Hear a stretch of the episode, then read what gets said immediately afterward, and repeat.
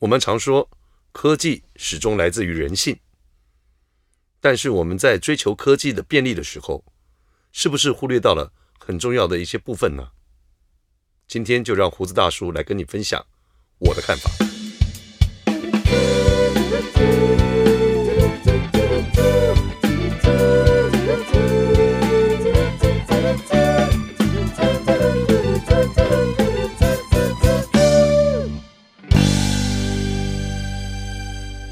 Hello，各位朋友，大家好，我是胡子大叔。今天想跟大家聊的主题呢，呃，跟我们生活当中都很有关联的啊，就是我想来聊一下，在这个互联网时代，科技的运用跟服务业的一个发展的一个关系。为什么想要讲到这样的一个主题呢？啊，因为昨天我在一个一个面馆哦吃面，他以前呢。来点单的时候，都是服务生哦，拿着一个菜单递给你，然后你就看着菜单上面的一些品相哦，它有图片啊，然后有价格啊什么的，然后你就可以开始看了以后，依照你喜欢的来做点选。但是这一张菜单上面呢，它同时也多了一个 QR code 啊，就是那服务生就跟我说，你也可以扫这个 QR code 在上面点单。那我想了一下以后，我看了一下那个菜单，我觉得我就没有选择去扫那个 QR code。为什么呢？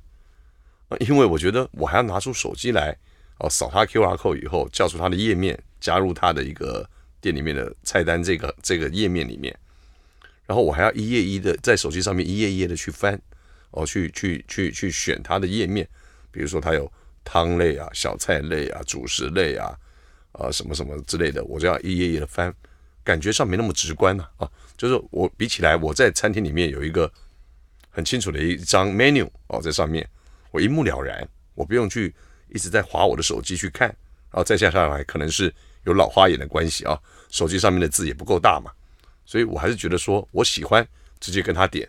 哦，当然他是现在是两个方式都可以让我看，让客人要选择什么样的一个点单的方式啊，我是因。因为我不想去扫这个扣 QR code，然后做这个，我觉得太麻烦了。那还是觉得直直直接一点好。然后你看完了以后，你请他过来，你可以看得到服务生手上哦，他会拿着一个小小的一个手上的一个手掌上机，哦，也可能是有的电视一个 iPad，他就在上面用点选的哦。你跟他讲说你要点什么菜，你要吃什么东西，然后他就帮你点一点以后。同时呢，他只要点选按确认的时候，哦，在前台，在他那个收银的部分，跟他厨房同时都会有一个 POS 机，就会把这样的一个讯息传到各个不同的一个单位单位里面去。这样的好处，当然它可以节省了一个服务员在那边点餐以后还要撕单，哦，像我们以前比较早的一个做法是一个三联单，服务生跟你点菜以后，他必须把 A 联留给自己。最后要做结账用，B 联可能存档，然后另外一个 C 联呢，可能就要拿到厨房去。师傅看到这个点单以后，就会按照单子上面的一个品相来制作客人所需要的一个食物。这是一个以前最早的一个一个服务的方式。然后随着我们这个网际网络的一个科技的运用越来越发达以后呢，很多店里面就已经改成，他们有一些系统专门 for 餐饮的啊，就是可能在这个餐厅里面。有很多这种专门在提供这种餐饮业服务的这种系统的一些一些厂商，他们就设计了一些软体，一些呃比较通用的软体，他把你要的品相套在里面以后，你就可以在店里面营业的时候来运用。这样的一个系统有什么好处呢？跟以前最早的方式比起来，当然它可以节，我刚才讲过了，它可以节约一个服务生点单、送单、跑单的一个时间，然后厨房的师傅也可以在第一时间里面。看到这个单子列印出来以后，就依照上面的品相来制作食物。这个除了在现场经营的时候有利于呃让我们的一个服务的一个时间时更有时效以外呢，还有一个很好的一个优点，就是这些统计的一些数据里面都会在你的电脑的后台里面啊，包括客人几点几分点什么东西，然后今天比如说牛肉面他卖了几碗，然后他小菜卖了几碟。你在每天结账的时候，甚至每个月你看看的时候，就有一个很完整的一个统计的一个数据。哦，这样的一个数据呢，可以作为一个服务业的经营者，未来在拟定菜单，甚至在决定价位，甚至在呃提出内部检讨的时候，可以大家来做一个参考，然后可以不断的来修正。这也是相对来讲的话，也是一种大数据的一种运用哦。就是在你从这样以前的话，如果你客人点完单以后，我们站到所是用手工开单的一个模式嘛，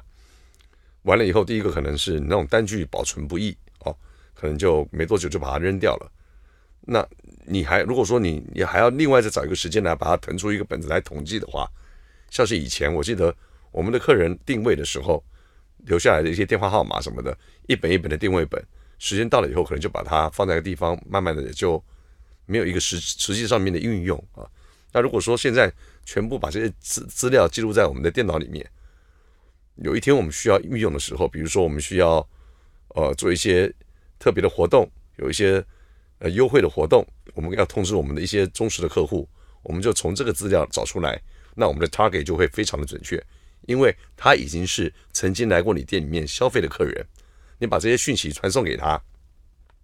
他们可以接收到这样的讯息，他们会再回过头来消费。这样子可以也培养出一个顾客的一个忠诚度，然后你也知道你的潜在客户在什么地方，这对一个经营者来讲应该是蛮重要的一点。不过我看到这样的一个发展，我相信现在很多的餐厅也好，很多的小酒馆也好，不管你到任何地方，像这样的一个做法已经是非常普遍的了。那我说的就是在台湾哦，也都会有这样的一个一个方式。当然了，你到一些比较乡下一点，或者比较一些没有规模的一些小店，可能还是用传统的一个点单方式在那边经营。呃，我觉得这样的方式也也是有它的优点。怎么说呢？因为我觉得像那种小店啊，呃，电子化的一些这种的一些运用没有那么的多的时候，它比较能够维持人与人之间接触的温度。这个感受呢，尤其是在我三年多前到上海开分店之后，感觉特别的深刻。我记得那个时候我在上海准备要开这个我的分店的时候，我刻意到我的同行哦，就是在上海本地的一些类似的商家，我去做一个考察。那我们都知道，呃，在中国大陆，他们对于这个手机的依赖哦，在电子商务也好，在呃，电子账单就是说，就是都都是经过手手机的交易的啊。那他们的现金使用率非常的低。我们常开玩笑说，even 你在中国大陆随便一个路边摊，哦，你让他你要付钱给他，他都不收现金的，他就让你刷微信或是支付宝。我在上海，我记得我身上只放三百块人民币，我半年都用不完。呃，因为在上海基本上你没有手机，你就可能没办法生活了。你从叫车也要用手机叫滴滴打车，哦，你到任何一个地方买东西，从小到一个全家便利商店，哦，大到你到任何的一个百货公司、一个 mall，或是呃你要去一个 supermarket 买菜，啊，甚至路边小贩卖水果的，他都要你用微信或是用支付宝来付钱。那也就是因为大家对于这个手机的依赖，哦，对于这个电子支付的一个方便性，大家已经成了一个习惯。所以在全中国境内，听说这个普及率，电子支付的普及率已经超过了百分之九十七。这是什么概念呢？然后开玩笑讲说，如果遇到路边遇到一个乞丐，你说你没有现金，他都拿出一个 QR code 让你扫，你可以 donate 给他，你可以给他一点打赏，给他一点钱，这样子啊，这个真的是一点都不夸张。那这样子，但是会产生一个什么现象呢？哦，话说回来，我刚才讲说，不是我在开业前，我到各个同行去考察吗？看看那边的一个消费的样态，在我的同业的竞争者里面，啊，大概的一个生态是怎么样子？哎，我就发现有一些店哦，他们走的非常的前前面啊，非常的进步。如果这是称为进步的话啊，怎么说呢？就是客人进去，一个服务生过来就告诉说，哎，麻烦你刷我这个 QR code，刷了以后呢，你在上面就要立刻先支付费用，比如说今天的一个低消，一个人是两百人民币好了，你刷了这个 QR code，你就必须直接付这个费用。所以在这个整个的消费过程中间，就是你遇到一个领台，他告诉你，哎，麻烦你扫这个 QR code，引你入座，然后你就坐在地，坐在你的位置上面，低着头。那你要知道，你们我们四个人一起去，就四个人一起低着头啊，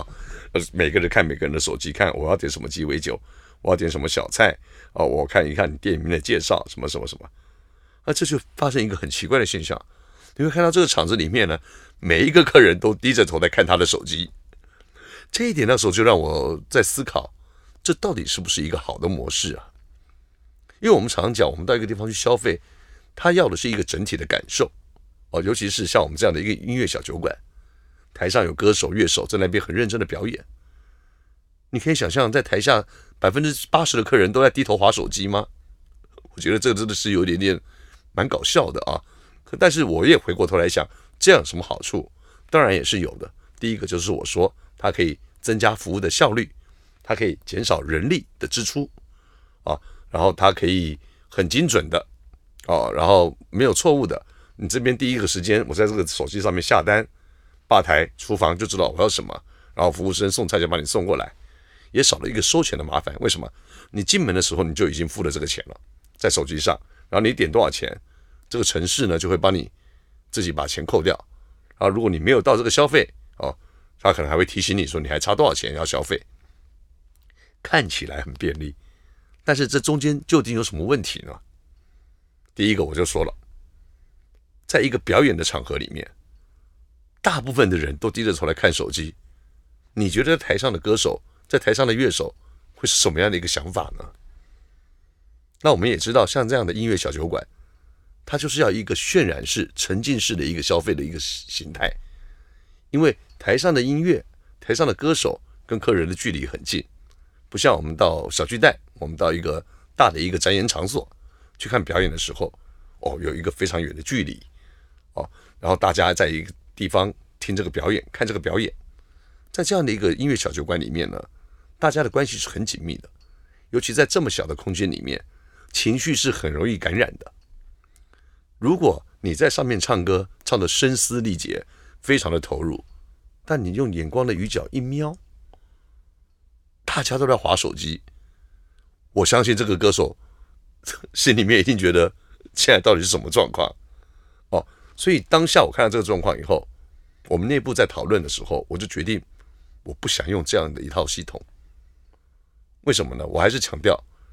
你去消费这是一个行为，它是一个整体的感受，而不止一个单一的事情。就说我来这个地方，我为了点点一杯鸡尾酒。哦，我达成了这个目的，我点你一个鸡块，我达成了这个目的，这就是一个完整的消费行为嘛？我觉得这中间忽略了人的温度。虽然我们常说科技始终来自于人性，但是科技有时候会不会它可以取代人性吗？它会不会反而让你忽略掉了，在这个消费行为当中，客人也想得到除了有形的调酒、炸鸡、听到音乐以外。还有没有其他？你是不是忽略了一些无形的东西在里面？那这个东西对于你整个的一个店里面的一个形象、客人的消费的一个整个的感受，到底是加分还是减分呢？我再举一个例子好了。呃，我们都知道，像我们这样的店里面有一个位置蛮重要的，那就是灯光音响工程师啊。啊，像这样的音乐小酒馆里面，我们在做现场的 live 演出。声音很重要哦，因为它等于是整场表演的一个品质嘛。台上的乐手、歌手哦，拿出自己的专长在那个地方表演。如果调音的音响工程师没有把声音控制好，那整个出来的噪音哦，非常的不平衡。然后该 feedback 的地方哔哔哔这样在那边叫哦，大家会听得很不舒服啊。把这个音响调整好，当然就是就是这个音响工程师的一个最基本的一个工作。但是另外一个细节就是灯光哦，我们想说听觉的享受，视觉的也要享受。那我们知道，一个歌手里面，比如他唱一个场子里面有七八首歌，每首歌有快的节奏，有慢的节奏，有的前奏里面你要酝酿一些气氛哦，灯光要配合，甚至有一些放一些 foggy，放一些干冰之类的东西，让现场整个的气氛更有舞台感，更有张力哦。像这样的一个时候，灯光要如何配合呢？我们也知道，由于科技的进步。现在很多灯光都是电脑的控台，大部分都是这样子啊，就是我们可以在事先写好几个 patch，就是有不同的城市，然后我们大部分的音响，尤其像这样的一个小场地了，它每首歌可能不会经过灯光的彩排哦，所以说很多的灯光师就会用原厂的一些设定，反正快歌我就按这个，他就一直在那边灯在那边一直转，一直转，一直转。哦，慢歌的时候我就放这个啊，慢慢的转，慢慢的转，这样子。这样的感受，其实一般的客人可能没发现，也不太在意，但是我对这一方面却很在意。哦，我台湾的音响工程师，包括我们派去上海的音响工程师，我常常在这方面跟他沟通。我觉得灯光要跟着音乐一起跳动跟一起呼吸的时候，光靠电脑灯的自动控制的程序是无法达成那样的一个境界的。所以，我们现在。不管台北的店也好，上海的店也好，在灯光控制这一块，都是半自动，而不是全自动。就是说，我们可以把全自动的一个设计好的原本的城市，哦，找到一个相应的，比如说这个节奏，用这样的一个城市，我去，呃，去控制它的一个电脑灯，哦，它可以自动在那边打灯也好，自动自动在那边变换颜色。但是有一些，比如说歌的一些暂停、pause，一些过门啊，甚至一些。需要酝酿情绪的时候，我们还是用手控的，哦，就是用人来控制这个灯光，让它跟着台上的音乐的节奏一起呼吸，这样子会让，由于我们这样的场地很小嘛，在这样的一个小的环境里面，它的渲染力，哦，它的感染力会无限的放大，大家会更融入在这个情境里面，你就不会看到台上歌手在唱歌手的，乐手弹乐手的，灯光跑自己的。然后台下的客人每个人低着手机看，哦，我觉得我我觉得真的是有点搞笑了。如果是这个样子的话，那干脆大家在在家里面叫叫外卖好了，反正上上网络上看 video 就算了，你何必到现场来呢？因为一点意义都没有啊。今天客人愿意来你的场地消费，我们作为一个经营者，我们作为一个音乐酒馆的经营者，我们要怎么样把品质做好，给客人一个最整体。最舒服的一个整体的一个感受，这个是我们经营者必须要去思考的，而不是你为了效率、为了方便，然后去无意之间你减损了一些在服务流程当中你应该给提供客人给客人的一些感受。这个我觉得相对的重要。我们不应该因为效率而牺牲了服务的品质，我们不应该因为效率而牺牲了服务的感受。这样子的话，我相信你这个店。不是一个有灵魂的店，你这样的一个店，客人来的感受可能就觉得哦，今天过了一个热闹的晚上，但是他不会有感动，他不会有共鸣。哦，我想这是我经营音乐小酒馆三十年以来一些经验，在这边分享给大家。所以最后还是要强调，科技可以帮我们创造效率，但是不能减损人与人之间的温度。科技可以帮助我们更精准。但是千万不能让我们更疏离。好的，以上是今天跟大家分享的一些小小的心得。如果各位朋友对我们的节目有任何的建议，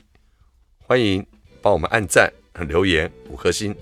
也可以到 Instagram 上面跟我们留言与分享对我们的一些建议与想法。我是胡子大叔，我们下次见，拜拜。